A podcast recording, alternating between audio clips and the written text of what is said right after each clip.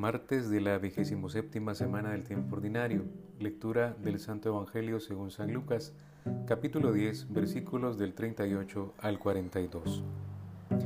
Mientras iba caminando Jesús entró a un pueblo y una mujer llamada Marta lo recibió en su casa. Tenía Marta una hermana llamada María que sentada a los pies del Señor escuchaba su palabra. Marta en cambio estaba atareada con todo el servicio de la casa. Así que se acercó a Jesús y le dijo, Señor, ¿no te importa que mi hermana me deje sola para servir? Dile que me ayude. Pero el Señor le contestó, Marta, Marta, andas inquieta y preocupada por muchas cosas, cuando en realidad una sola es necesaria. María ha elegido la mejor parte y nadie se la quitará. Palabra del Señor, gloria y honor a ti, Señor Jesús. Le vamos a decir al Espíritu Santo que venga en nuestra ayuda, le decimos que se pose en nosotros, que ilumine nuestros sentidos, que fortalezca nuestras luchas y que encienda la aridez que a veces tenemos como muy reseca en nuestro corazón. Jesús, ¿qué hay de nuevo? Después de seguir enseñando, el Señor caminó hasta entrar a un pueblo y Marta lo recibió en una casa, nos dice el texto tenía una hermana llamada María y en lugar de servir ella estaba contemplando las palabras de Jesús. Marta estaba muy afanada con los quehaceres, ella eh, tenía ese afán y pasó por alto como disfrutar quizás más de la compañía grata de los invitados, pero dijo a Jesús que por favor amonestara a su hermana, que era también como de justicia que ella estuviera eh, al pendiente de lo que estaba pasando. Pero el Señor dijo estas palabras con mucho cariño, Marta, Marta, o quizás interpretando, Marta, Marta, andas inquieta y preocupada por muchas cosas, pero en realidad una sola cosa es necesaria y María eligió la mejor parte.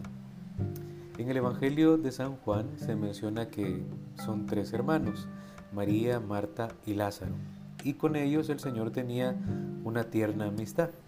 Muchos dicen que probablemente era un, lugar muy frecuentado por el Señor.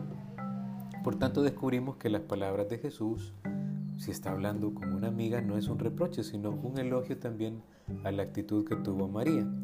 Una interpretación bien fácil puede ser, a Marta es la persona que está clavada aquí en la tierra o también la persona que es más activa.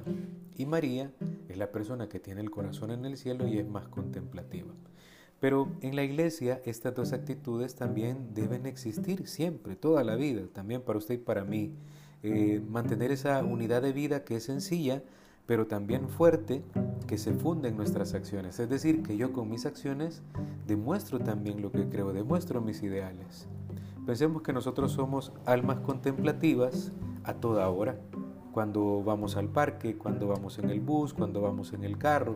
Y no sé si les ha pasado, yo creo que sí, a todos los cristianos en algún momento nos sale que aunque no estemos orando en el sentido estricto de la palabra, estar en presencia del Santísimo con las manos juntas, eh, a veces vamos diciéndole cosas bonitas al Señor, como Señor, ayúdame, Señor, qué bueno que me permití ver este paisaje, Señor, eh, quiero interceder también por aquellos que están pasando necesidad, aquellos que tienen dificultades y cosas por el estilo.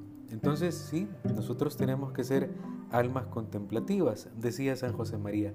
Hay un algo santo, divino, escondido en las situaciones más comunes que toca a cada uno descubrir. Así que yo te invito y le pido al Señor que me ayude también a mí a descubrir esas situaciones comunes donde nos toca andar, que descubramos ahí en lo ordinario de la vida lo santo, lo divino, lo escondido.